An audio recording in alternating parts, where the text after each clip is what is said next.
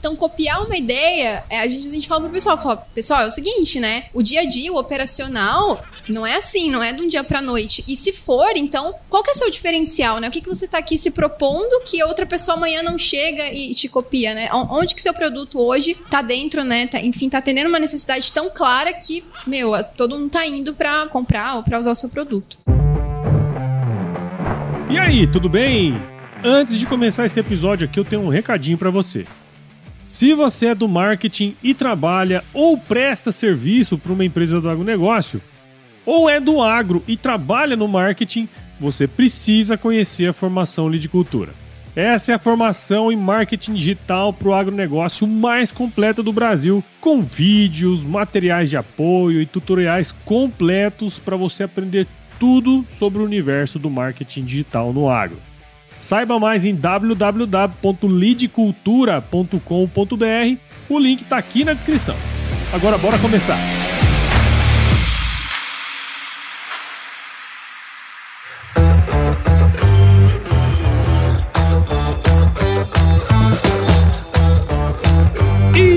Aí, pessoa? Tudo beleza? Estamos começando mais um episódio aqui do Agro Resenha e nessa semana eu tô aqui com o Thiago Christoph, falei certo, né? Certíssimo, Christoph. Paulo.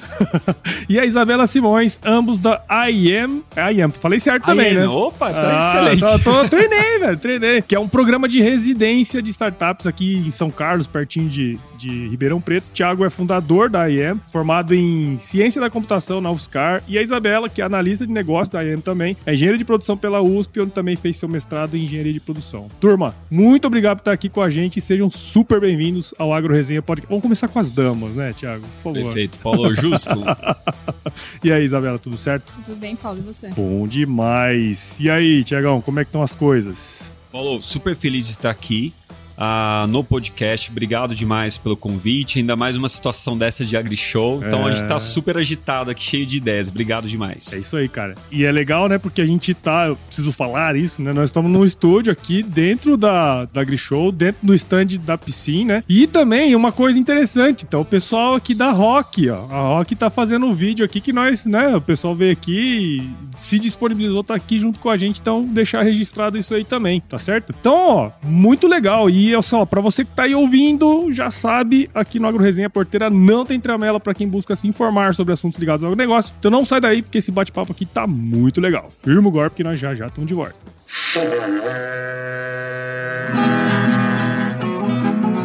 Bom, você já deve ter ouvido a máxima de que é o olho do dono que engorda o boi, certo? Isso é verdade até certo ponto, afinal, só olhar não adianta nada ser uma boa direção.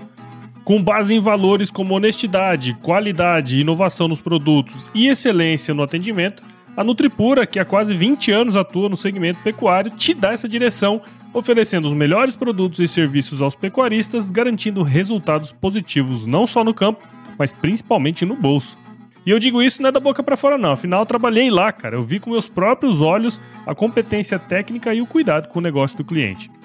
Saiba mais sobre a Nutripura em www.nutripura.com.br e fique ligado nos artigos que saem no blog Canivete, que, na minha opinião, é o melhor conteúdo sobre pecuária de corte que você vai encontrar na internet. Siga também a Nutripura nas redes sociais, é só chegar lá no Instagram, Facebook, Twitter e YouTube e fique atualizado sobre o que há de mais avançado na pecuária. Nutripura, o produto certo na hora certa.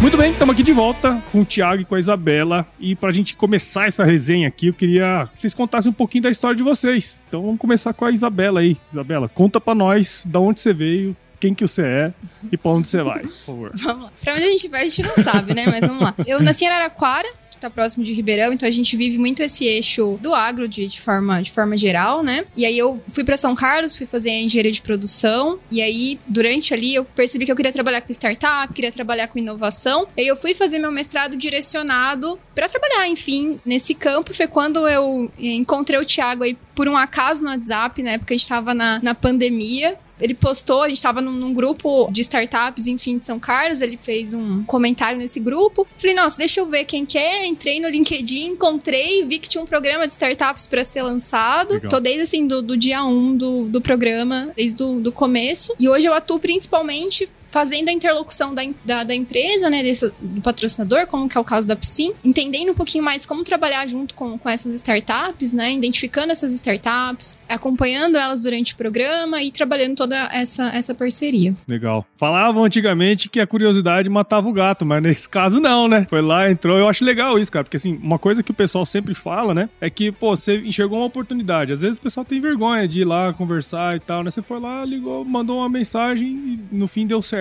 né, cara? Isso é legal pra caramba. Isso é uma das coisas, até inclusive, que a gente quer, né, que as pessoas façam. E fala você aí, Tiagão, como é que é? Paulo, vou resumir da seguinte maneira. Imagina lá, um nerd da computação, 1998, entrando em ciência da computação. Nossa. E aí eu vou contar uma coisa pra você que eu acho que vai ser uma novidade, primeira vez que muita gente vai ouvir isso. Em 1998, 99, a, a palavra empreendedor ou empreendedorismo não estava no dicionário da língua portuguesa. Cara, isso é uma coisa. ex- Existia o empresário, que é quem tem um CNPJ basicamente, mas não É o dono da empreendedor, firma. Paulo. Como que Paulo? Dono da É firma. o dono da firma. Mas não tinha a palavra empreendedor. Agora, Não. imagina uma pessoa com perfil de uma pessoa empreendedora entrando na faculdade em 98. Eu não encontrei minha turma, não sabia o que eu estava fazendo lá. Eu te contei isso porque essa frustração que eu carreguei ah, acabou ajudando a dar origem a, a toda essa questão do, do programa, né? Depois disso, aí vieram os primeiros empreendimentos, aquela primeira onda de startups que teve no Brasil, etc. Eu participei disso, mas com pouquíssima informação. Então, tudo isso levou a uma trajetória de ter fundado startup, de ter visto startup dar errado, startup que deu mais certo que aquelas que deram errado. Aí depois tive uma passagem também pela Móvel, né, que é mais conhecida no, no Brasil aqui como a, a dona do iFood. E, enfim, acabei passando pela área de produtos, mas depois disso tudo, voltei para essa origem que é ficar mais próximo do empreendedor, já que agora tá no nosso dicionário. isso é um negócio muito interessante, porque assim, tem gente que começa a vida, assim, o cara se forma e tal, e ele quer ser empreendedor. Hoje em dia tem isso, né? Exato. E eu vejo aquele, aquela pessoa igual eu, assim, ó. Eu virei empresário por acaso. E aí, a hora que você começa, você entra na jornada, cara, você não sabe porra nenhuma. Exato. É muito foda. Muito Porque demais. você tem que aprender a emitir uma nota. Cara, aí você vai ver, você precisa fazer um controle financeiro, tem que ter um contra. Bicha, é, é um negócio. você- não, eu só queria fazer podcast, velho. Tá ligado? Aquelas coisas assim, né? Imagina vocês devem ouvir bastante isso aí. Né? Demais, demais, demais. Legal, cara. E viu, deixa eu te falar. Comentei ali no início que vocês, a IEM, é um programa de residência de startups, como vocês comentaram, assim, mais ou menos como esse negócio surgiu. Eu queria que, assim, às vezes quem tá escutando a gente não sabe necessariamente o que, que é um programa, né, de aceleração, até mesmo de, sei lá, residência. Queria que vocês explicassem o que, que é um programa de residência como esse, né, de startups, e quais também são os benefícios, vamos dizer assim, dessa turma, ela tá ali junto. E uma coisa que eu queria puxar, assim, uma terceira quase aí, né, porque em São Carlos, cara. Bom, a Isa sabe como a gente tá falando verdade aqui, Isa. Quem decide empreender vai carregar um monte de dor, um monte de perrengue junto, tá? Então a gente tá falando de marketing, a gente tá falando mais o que, Isa, de modelo de negócio, jurídico, muita, muita coisa mesmo assim. Então, a, a, a chance financeiro. Exato, as chances jogam sempre contra a startup e o empreendedor. A chance de você quebrar, que é aquele discurso clássico que a gente ouve, é sempre maior do que você vencer. Então, o benefício de um programa né, de startups é que ele vai o quê? Mitigar esses riscos.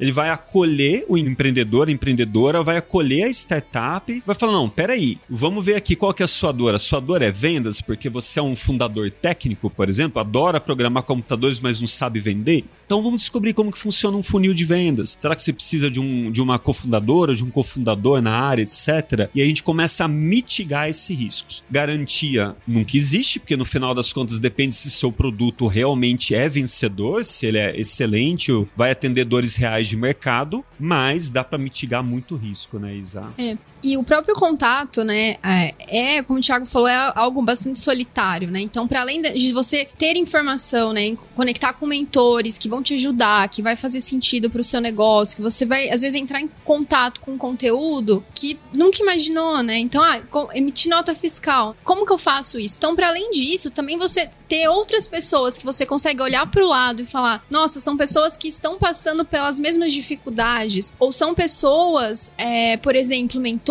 que já passaram por isso. E aí o que a gente sempre fala pro pessoal: não tem fórmula mágica. Então, se existisse uma fórmula mágica, a gente ia virar e falar assim: faz assim que vai dar certo. Não existe. Existem as pessoas compartilhando a experiência delas, a vivência que elas tiveram sobre aquele determinado assunto, e você ter, além da informação, entender: ó, isso faz sentido pro meu momento ou não faz. Então, é esse contato com outras outras pessoas que estão vivendo nesse ecossistema, que estão passando pelas mesmas dificuldades, fortalece muito também é, o próprio crescimento como founder, como empreendedor e ajuda, enfim, nas questões mais práticas quando a gente entra em contato com mentores é, ou algo do tipo. É, eu até lembro uma coisa interessante que você falou dessa, de, de, compartilhar, né? Recentemente eu entrevistei um cara aqui, o Michael Schissel até, e ele falou que ele veio de Rondônia, aí ele chegou tal, começou a fazer mestrado em São Paulo, e ele foi numa desses, desses labs aí, e pra, você compartilha, né? Aí ele falou, pô, não vou compartilhar não, vai que você rouba a minha ideia. E, pô, aí que ele entendeu o que que era o princípio, né, de compartilhar e por que que você deve fazer isso. O cara deu uma dura nele ali na hora, né? legal.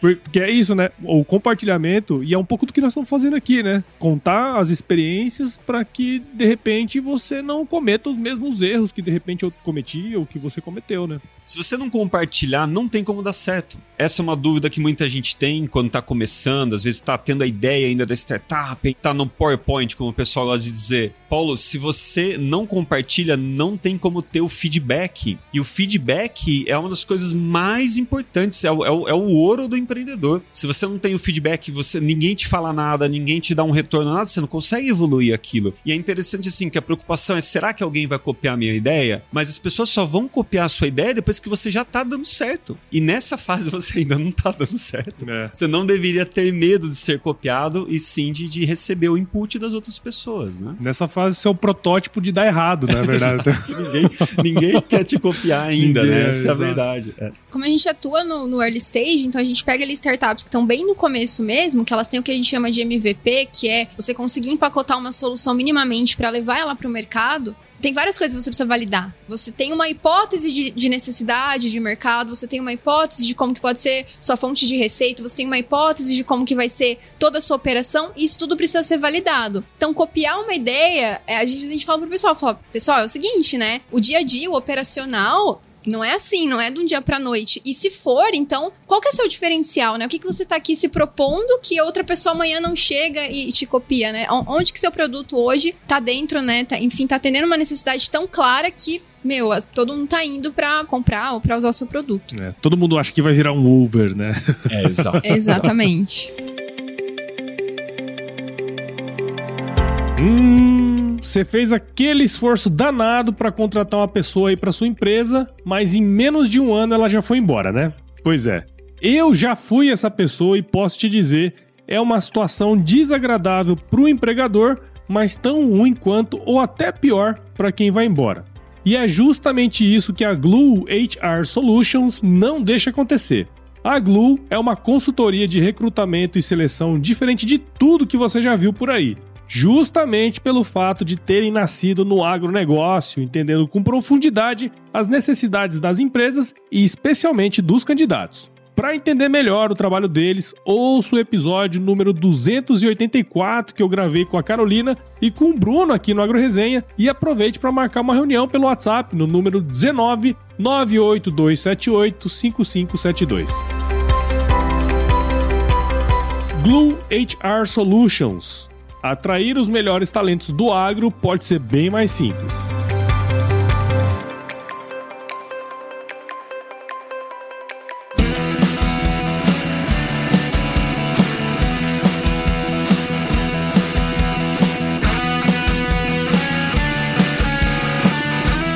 Mas viu, Eu queria puxar um assunto porque assim, ó, beleza, a gente tem todo esse ecossistema que ajuda, né? Mas tem uma métrica no Brasil que é, ela é ferrenha, ela é cruel, que a, a grande maioria das empresas no país, elas quebram antes do quinto ano de existência, né? E quando a gente fala de startups, eu acho que imagino que esse número deve ser ainda mais crítico. E aí eu queria puxar assim, na visão de vocês, por que que essa taxa de falência, não sei se é falhar, a pessoa fala mais falhar, né? Uhum. Por que que essa taxa é tão alta?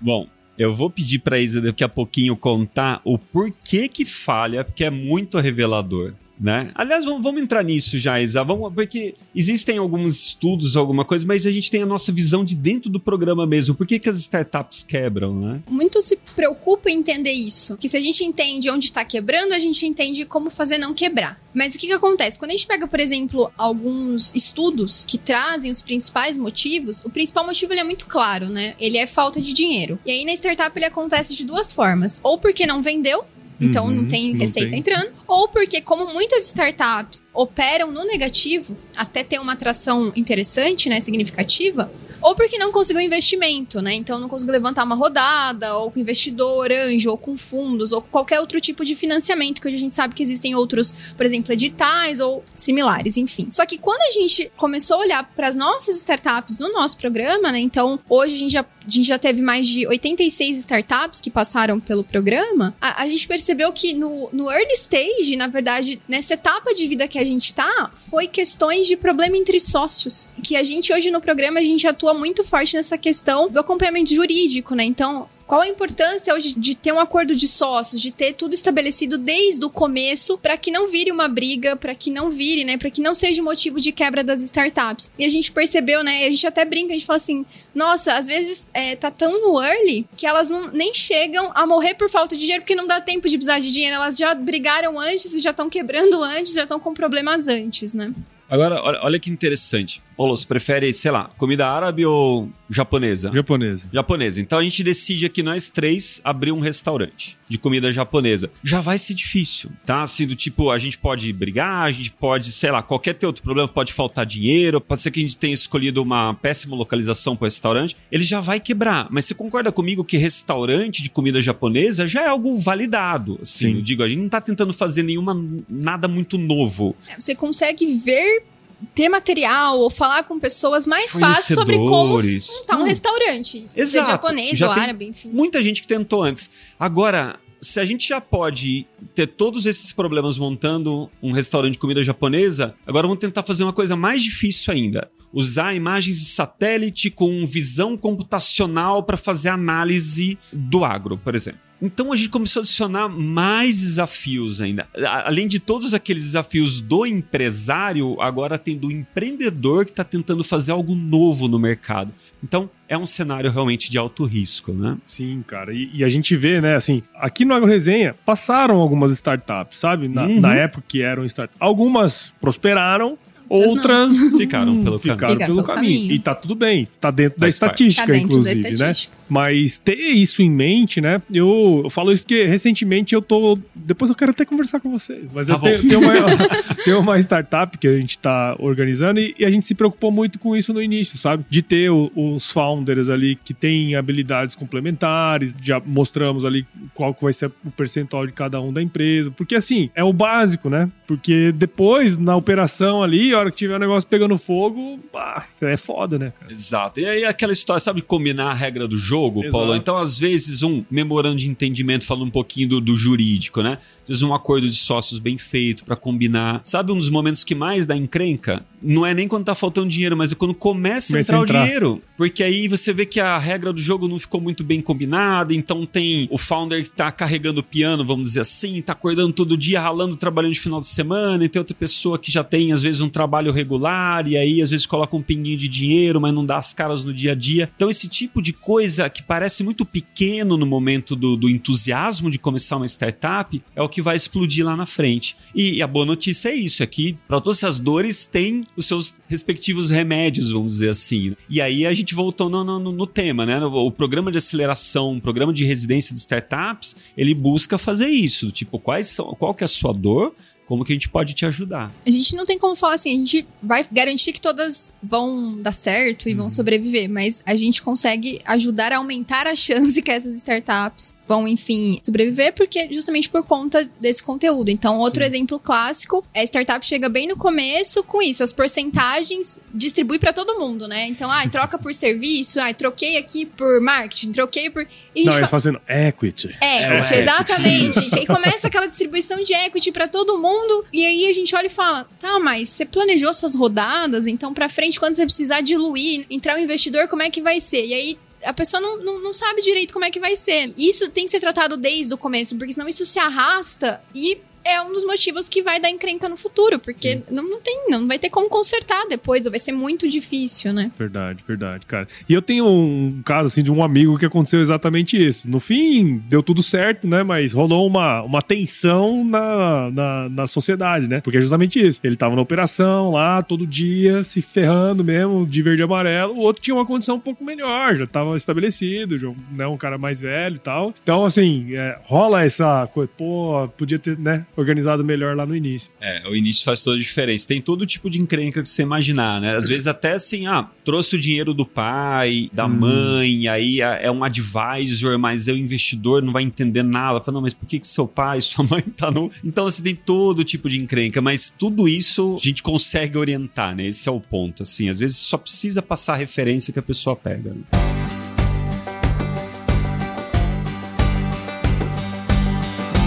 E aí, tá curtindo o bate-papo, cara? Espero que sim. Mas eu tô passando aqui pra te dar um recadinho. A missão da Stoller é transformar conhecimento em inovação para agricultura, gerando valor a todos os envolvidos. Por mais de 50 anos, ela transforma conhecimento em inovação no esforço de impulsionar as culturas a alcançarem seu máximo potencial genético e atingir altas produtividades. E quando se trata de conhecimento, você pode encontrar tudo sobre fisiologia, nutrição e biologia de plantas no podcast Campo On, produzido pela Stoller. Lá, um time de especialistas aborda assuntos relacionados às principais culturas agrícolas e, como você já sabe, você pode escutar quando, onde e como quiser. Aprimore o seu conhecimento no site da Stoller, o www.stoller.com.br. Lá você vai encontrar vários artigos técnicos e o link para assinar o podcast Campo On no Spotify. Lembre-se de seguir a Stoller no LinkedIn, Instagram, Facebook e YouTube. É só procurar por Stoller Brasil. Isso é inovação, isso é Stoller.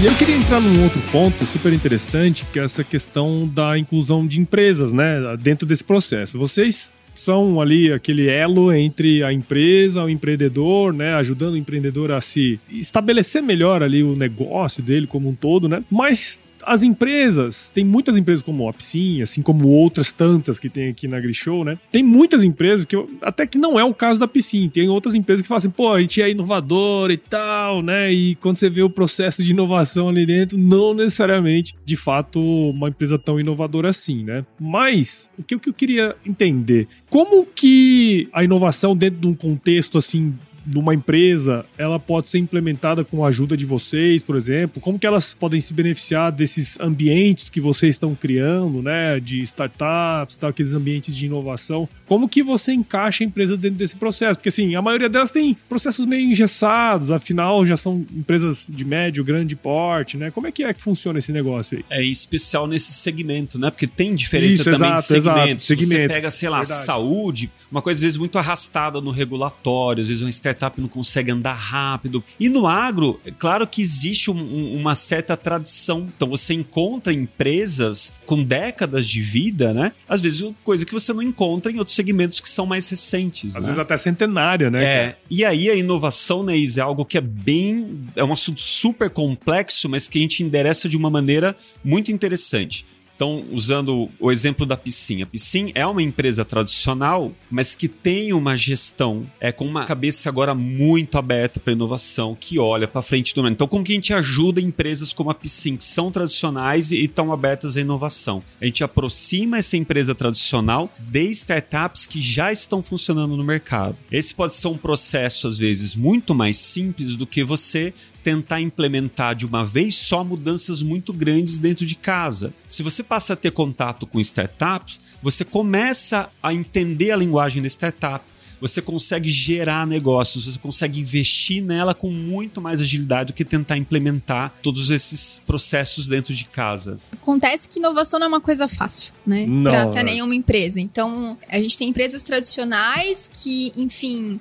é, tiveram sucesso por muitos anos e a inovação sempre é um desafio. É sempre algo que a empresa ela deve se preocupar ou está se preocupando no sentido de que preciso inovar para continuar no mercado, etc. E aí é justamente isso que, o- que o Thiago colocou, né? Então, como que essa aproximação pode beneficiar, né? Essa aproximação com startups, né? Essa perspectiva, né? Que a gente traz um pouquinho o conceito de inovação, de inovação aberta, que é justamente você ter uma inovação que ou às vezes vai de dentro da empresa para fora ou vem de fora para dentro, né? É você encontrar, por exemplo, no caso da Piscin, soluções voltadas para o que ela entrega de valor hoje para os seus clientes ou complementares. Uhum. E, e que isso, às vezes, é um custo de desenvolvimento interno ele é alto, às vezes não tá dentro ali do core business do que a empresa tá trabalhando, mas a empresa tá testando, a empresa, é, a startup tá testando, a startup tá, enfim, indo naquela direção, e aí é uma oportunidade de estar próximo, ou fazer uma parceria, ou fazer um teste, ou investir, e trabalhando essa questão de inovação para além, né, do que eu posso desenvolver aqui dentro da minha engenharia, ou que eu posso desenvolver dentro dos meus setores, mas olhar um pouquinho pra fora e ver, nossa, mas o que que tá tendo de novo? E isso acaba escalando, né, quando a gente pega o que que tá tendo de novo para o que a gente chama hoje de deep techs, que são startups que vêm, né, de pesquisas científicas. Então são pesquisadores, é, possivelmente pessoas hoje que fizeram pós-graduação, fizeram mestrado, fizeram doutorado, às vezes até um pós-doc, naquele assunto, né, desenvolver uma tecnologia e hoje querem colocar essa tecnologia no mercado e isso são anos de desenvolvimento, né? Então é uma oportunidade também para se conectar com muita coisa de ponta, muita tecnologia nova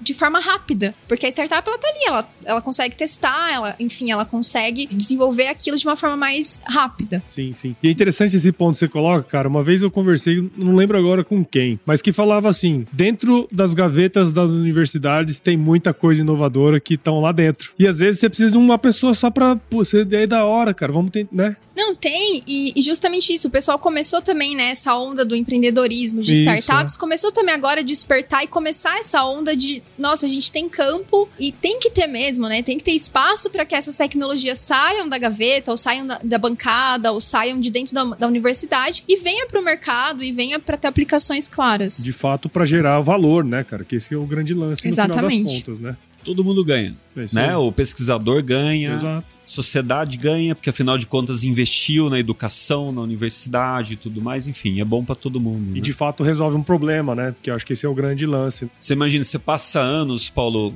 pesquisando algo pra depois ficar na gaveta e, e ver que aquilo não tá resolvendo o problema de ninguém, é, é uma frustração. Se você Sim. fala com um pesquisador, com a pesquisadora, todos ficam frustrados de, de deixar algo engavetado, né? Não interessa pra ninguém, principalmente pra quem tá bancando, que é a sociedade. Claro, claro, É, claro. E claro, pelos exemplos que a gente tem, né? Então a gente tem Facebook, a gente tem o próprio iFood, a gente tem Uber, a gente tem outros exemplos. A gente acaba associando startups a essas plataformas digitais. E é muito mais que isso. Então, às vezes, a gente tá falando aí de uma biotecnologia. A gente tá falando de um hardware, então a gente tá falando de um sensor que tá, enfim, numa máquina pra gerar algum dado. A gente tá falando de inteligência artificial utilizando, por exemplo, imagens de satélite pra poder fazer uma análise de uma lavoura ou algo do tipo. Então são é, muito além, né, de uma plataforma, de um, um aplicativo, né? Então, ah, mas tem um aplicativo? Às vezes não precisa de um aplicativo, É, né? é Às vezes a sua tecnologia é uma tecnologia diferente. Sim. Às vezes você precisa ter um sensor embarcado que está gerando um dado, que esse dado é importante para uma telemetria de uma máquina agrícola para um bom funcionamento no campo. Isso é tecnologia. Sim. Isso tem pessoas hoje que desenvolvem, que, que pesquisam como aprimorar, como fazer. E tem muito campo para que isso também seja melhorado.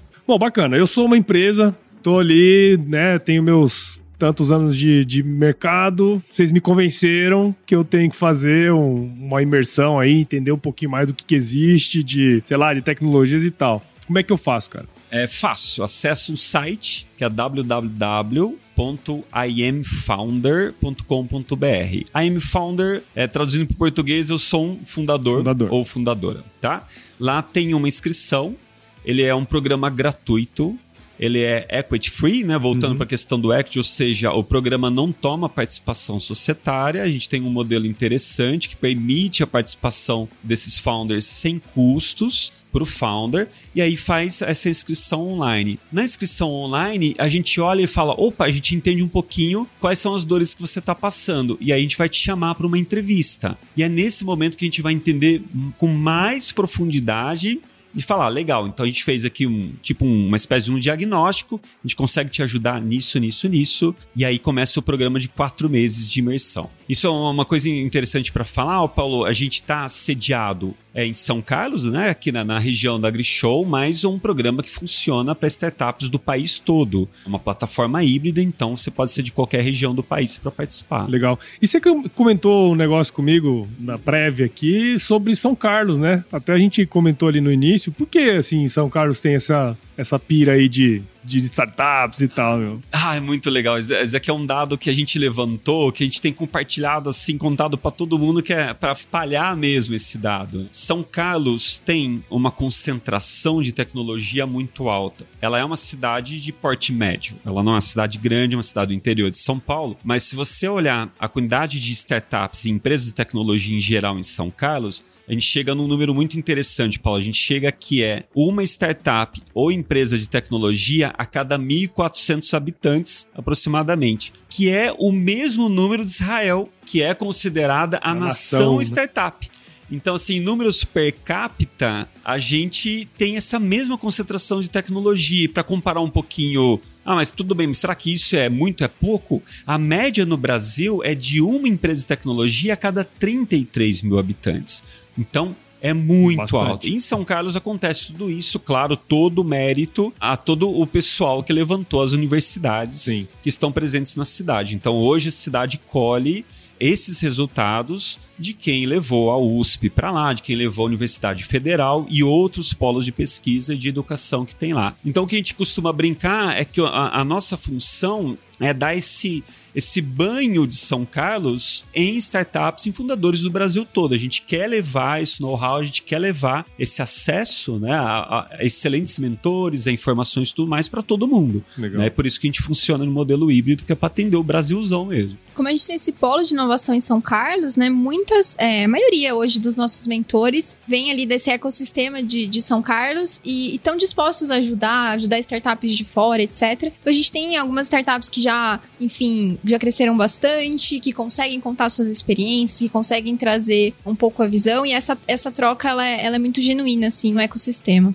Legal. E no caso, vamos supor que eu sou uma empresa de grande porte, que eu quero entender um pouquinho mais como que funciona esse lance das startups, como é que eu consigo entrar nesse modelo. Aí você pode ser patrocinador de um segmento dentro do programa, então tem várias possibilidades. Né? A gente está falando aqui, claro, focado bastante na agri-show, no agro, mas a gente tem patrocinador na área espacial, na área automotiva, enfim.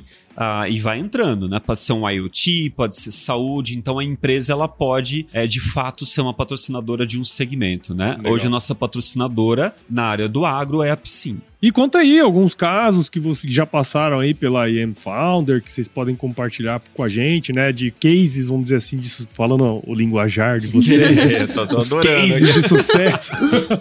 Conta aí pra gente. Acho que a Predisa é muito legal de falar, porque a Predisa é do agro, né, Isa? E a Predisa é uma startup do sul do Brasil que é ver Jefferson, Jefferson. o Jefferson aqui, que é, é, é aliás, é um founder técnico, né? Assim, Total. excelente. Assim, é, todo mundo adora falar sobre coisas técnicas com ele, porque é um cara que vai e conhece muita coisa, etc. E veio a parar no grupo Sim através do programa, né? E, não, se a gente for com- começar a É. contar causa mesmo, Paulo, Vai aí é longe. Ah, muita coisa. temos tá? tempo. Por exemplo, a gente Vai tem, por longe. exemplo, sei lá, a gente pode falar da biotrônica. A biotrônica é super interessante, veio parar aqui na região. Você quer A contar um da Biotrônica, é exatamente, a Biotrônica é uma startup de IoT focada aí pra saúde, esportes. E agro, inclusive. E agro, inclusive, né? Enfim, a gente contou essa história aqui de São Carlos. O founder falou: quero conhecer, quero ver como é que é. Chegou em São Carlos, falou: tudo que eu buscava na minha vida de empreendedor era isso. E ficou em São Carlos. Tem hoje o laboratório Fomento lá. da Embrapi. Consegui um fomento da Embrapi. Outra startup que eu gosto gosto muito de falar também é a Lazutec. A Lazutec é uma startup que veio fundada por três pesquisadoras da UNB. Então, três mulheres pesquisadoras da UNB e entra na questão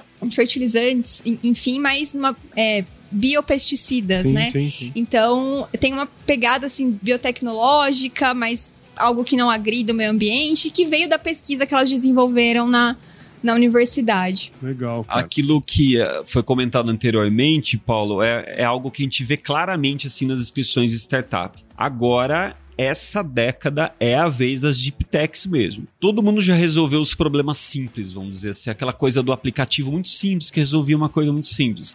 Agora é a vez das deep techs porque os problemas que estão sobrando no mundo para resolver não é mais com um aplicativo às vezes muito simples que você resolve. A gente está falando de problemas de clima, a gente está falando de problemas de alimentar o mundo, a gente está falando de um monte de coisa, dos oceanos, enfim, de, a gente está falando de impacto social, de resolver problemas sérios. Então agora você começa a observar essa tendência de fato de startups que são mais pro deep tech mesmo, de hardware, de software, de pesquisa científica, porque são os problemas que estão sobrando para resolver. E são problemas extremamente sérios. Isso. E quando a gente fala do agro especificamente, a gente fala muito do conceito de antes, dentro e fora da porteira, né? E numa perspectiva além disso, a gente tem o farm to table, que é o antes, o, o dentro, fora da porteira, mas tem lá o consumidor final, né? Então, como que isso chega? Então, essa cadeia gigantesca, eu acabei de falar assim, né? Mas é enorme, tem São várias muitos. cadeias agropecuárias. né, Exatamente, muita coisa envolvida. Tem muito espaço para muita pesquisa para melhorar muito, melhorar desde produtividade a realmente acesso, enfim, entre outras questões. que são vários desafios São vários desafios que a frente, gente né, ainda não cara? A gente- conseguiu, é. né? É. E isso é um negócio legal, porque assim, tem coisas que hoje a gente consegue monitorar no agro que 15 anos, 10 anos atrás, a gente não conseguia monitorar. Por exemplo, a gente fala, eu, eu me formei, eu, eu entrei na universidade, sei lá, 2005. Quer dizer, já vai fazer quase 20 anos. Desse período que eu entrei para hoje, a gente dava muito mais, assim, ainda é assim, a gente dá muito mais importância, por exemplo, para química, né, do solo, física talvez, mas biologia a gente cagava para biologia do solo. Mas hoje não, cara. Hoje tem como você fazer alguns tipos de medição e tentar entender um pouco melhor. E eu fico imaginando como é que vai ser nos próximos 10, né, velho? Imagina a loucura. De que vai repente ficar- a química do solo vai ser deixada de lado e de- não, de, de lado não totalmente, obviamente, mas a grande parte das pesquisas agora que a gente tem como mensurar, talvez, né? Vou pensar daqui 10 anos, daqui 10 anos, em 2033, a gente vai estar aqui novamente. Exato. Na né? AgriShow? Na AgriShow falando sobre isso, mas de repente, cara, daqui tre- 10 anos o negócio mudou de uma maneira tão substancial que o que a gente falou hoje, é, hoje em 2033, mudou tudo, né, cara? Muda tudo, muda completamente. A palavra da moda é inteligência artificial, né? Vamos dizer assim, mas. Cara, é real a transformação, né? Eu digo assim, Total. quem mexeu um pouquinho com o chat GPT esses últimos dias, né? O famoso chat GPT que tá rodando por aí, teve só uma amostra, mas muito pequena do que tá vindo por aí. Exato. e aí você cara. soma isso também a conquista espacial, Paulo, que é uma coisa que tá caindo a ficha agora. Você tá falando, ó, que legal, agora o foguete pega, ele desce, ele pousa de volta. Mas daqui 10 anos, 20 anos, assim, inclusive o turismo espacial, essas coisas vão ser muito comuns. Vamos pegar um Então, busão ali pra um Marte, busão, caralho. exato. Vai saber onde que vai ser a AgriShow daqui Cacete, 30 é anos, né? Às vezes dá pra Vamos um campo lá, experimental em Marte, vamos fazer um dia de campo lá. Cara, é o tipo de coisa que não dá. o- A ação pode desprezar essa possibilidade hoje. Tá Sim, ficando sim. muito avançado e muito rápido. É, e nessa perspectiva que você falou também, Paulo, a gente, quando a gente começa a medir, né, agora a gente consegue medir mais Exato, fácil, né? exato. A gente vai começar a ter dados históricos e Exatamente. conseguir entender coisas que a gente hoje não tem nem visibilidade do que são essas coisas, né? Então a gente vai começar a falar, nossa, isso aqui é um padrão, ou isso aqui faz sentido, ou, ou tem alguma coisa aqui que merece ser investigado. E aí isso vai dar um, um poder pra gente de entender melhor vários fenômenos absurdos. Enquanto a gente tiver que desenvolver tecnologias agronômicas para Marte, eu tô tranquilo. Duro se a gente, a gente tiver que aprender a vender para marcianos, né? Aí vai ser mais complicado. Né? Vai ser complicado. Aí é mais difícil mesmo. Turma, agradeço demais a participação de vocês aqui no Agro Resenha. Tenho certeza que quem ouviu a gente, que tem, de repente tem uma startup, tá começando, vai entrar em contato com vocês. Às vezes empresas, né, que olharam, pô, esse negócio é interessante, de repente a gente pode patrocinar aí. Espero que a turma tenha curtido tanto quanto eu curti aqui. Obrigado e parabéns pelo trabalho de vocês aí, viu? Parabéns também, Paulo. Obrigada. Pelo podcast, obrigado demais pelo convite mesmo. A gente conseguiu aqui é, contar coisas interessantes ao mesmo tempo dar risada, é assim que é bom. Show. Muito obrigado. Tá isso ótimo, aí. muito obrigada, É Paulo. isso aí. Ó, e tá aí na fila pra gente desenvolver aí métodos de vendas para marcianos, entendeu? Tá É aí uma uma, ideia boa- que, inclusive, Mano, Vira uma cê- se alguém startup. quiser copiar, Daqui a né? pouco, né, primeiro cara? precisa achar um marciano, depois é.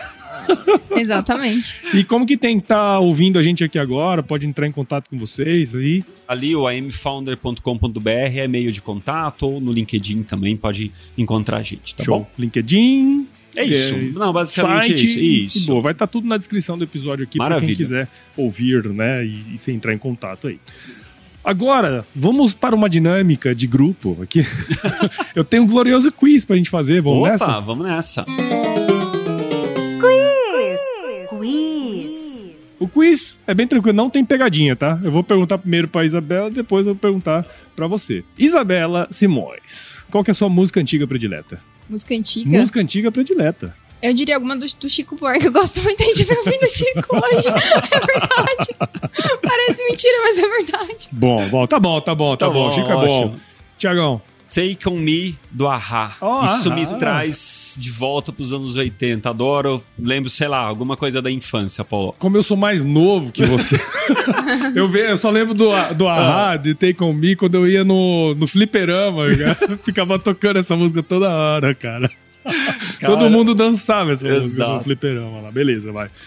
E qual foi o lugar mais legal que você já visitou, Isabela? Aqui no Brasil foi na, foi na Bahia.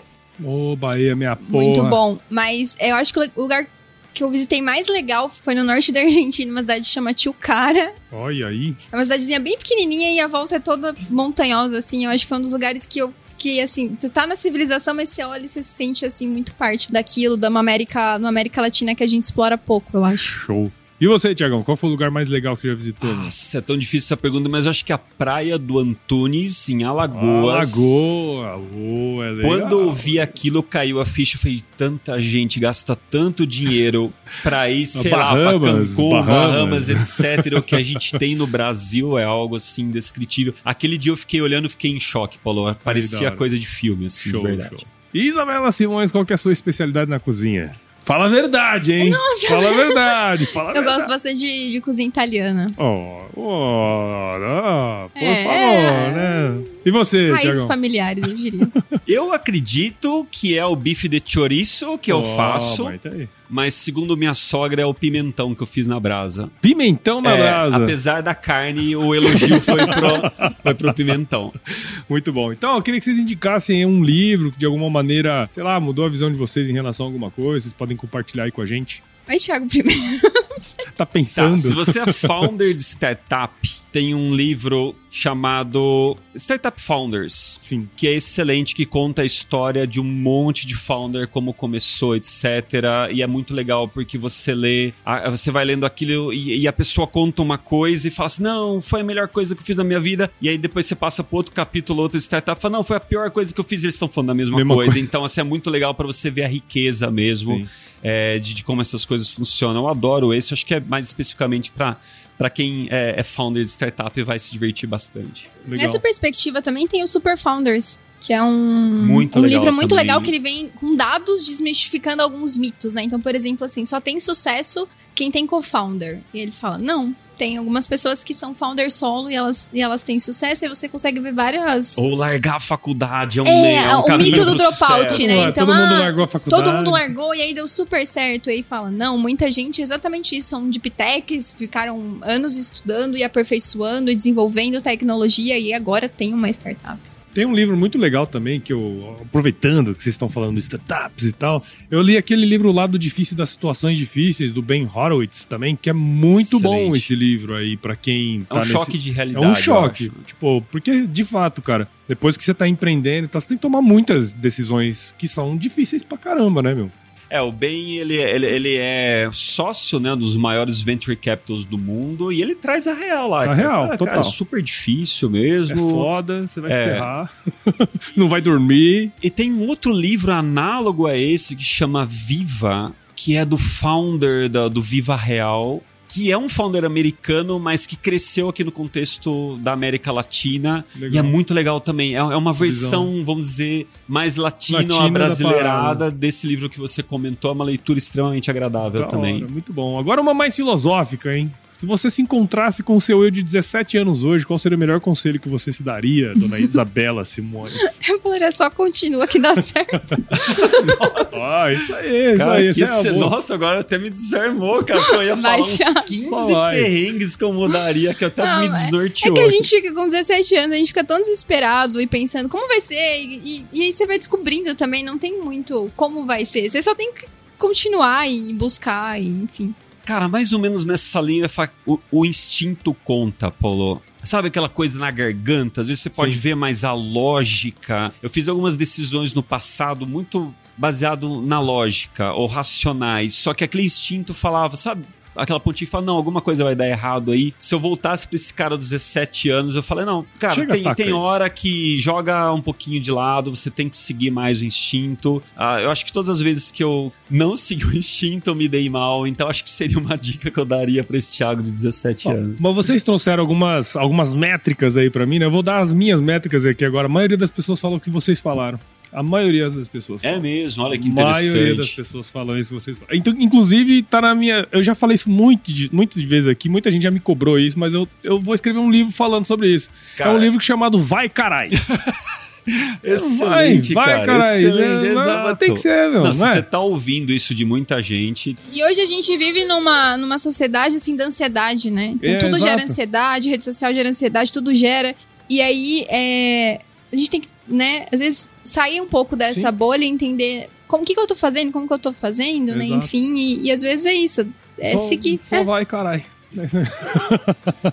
Muito bem, pra você que ouviu esse episódio até agora, eu tenho certeza que você viu o valor na conversa que eu tive com o Thiago e com a Isabela aqui. Então considere compartilhar esse episódio com alguém que vai gostar desse conteúdo. O podcast cresce na medida em que você participa junto com a gente. Então assine o Agro Resenha nos principais agregadores de podcast. Tem o Apple Podcast, Google, Spotify, Deezer. Siga as nossas redes sociais também, só buscar por arroba Instagram. Pô, arroba Instagram, vou, né? É bom, é arroba bom. Agro Resenha no Instagram, Facebook, LinkedIn e Twitter. Entre no nosso grupo do WhatsApp, no nosso canal do Telegram. O link tá lá no nosso site, o www.agroresenha.com.br. E também escreva para contato agroresenha.com.br se você quiser mandar aí sugestão de entrevistados, mandar um oi pra gente adora receber ois. E nós fazemos parte da rede Agrocast, a mais bonita e fofa rede de podcasts do agro do Brasil. Então se você quiser ouvir outros podcasts do agro, é só colar em redeagrocast.com.br, tá certo? Tiagão, obrigado. Mais uma valeu vez, demais. cara. Paulo, muito Isa- obrigado. Obrigada. Valeu, gente. E eu sempre finalizo os meus episódios com uma frase de muita sabedoria. Não sei se já, sou- já ouviram essa frase ou não. Se, se chover, não precisa molhar a horta, não. Você fala isso lá pra galera lá, dos tapeiros lá, entendeu? Ah, você quer entender um pouquinho mais de agro, manda essa. Sabedoria popular. É. Sabedoria, isso é pura. Está validado faz milenário, tempo. Milenário, entendeu? Show de bola, cara. Valeu.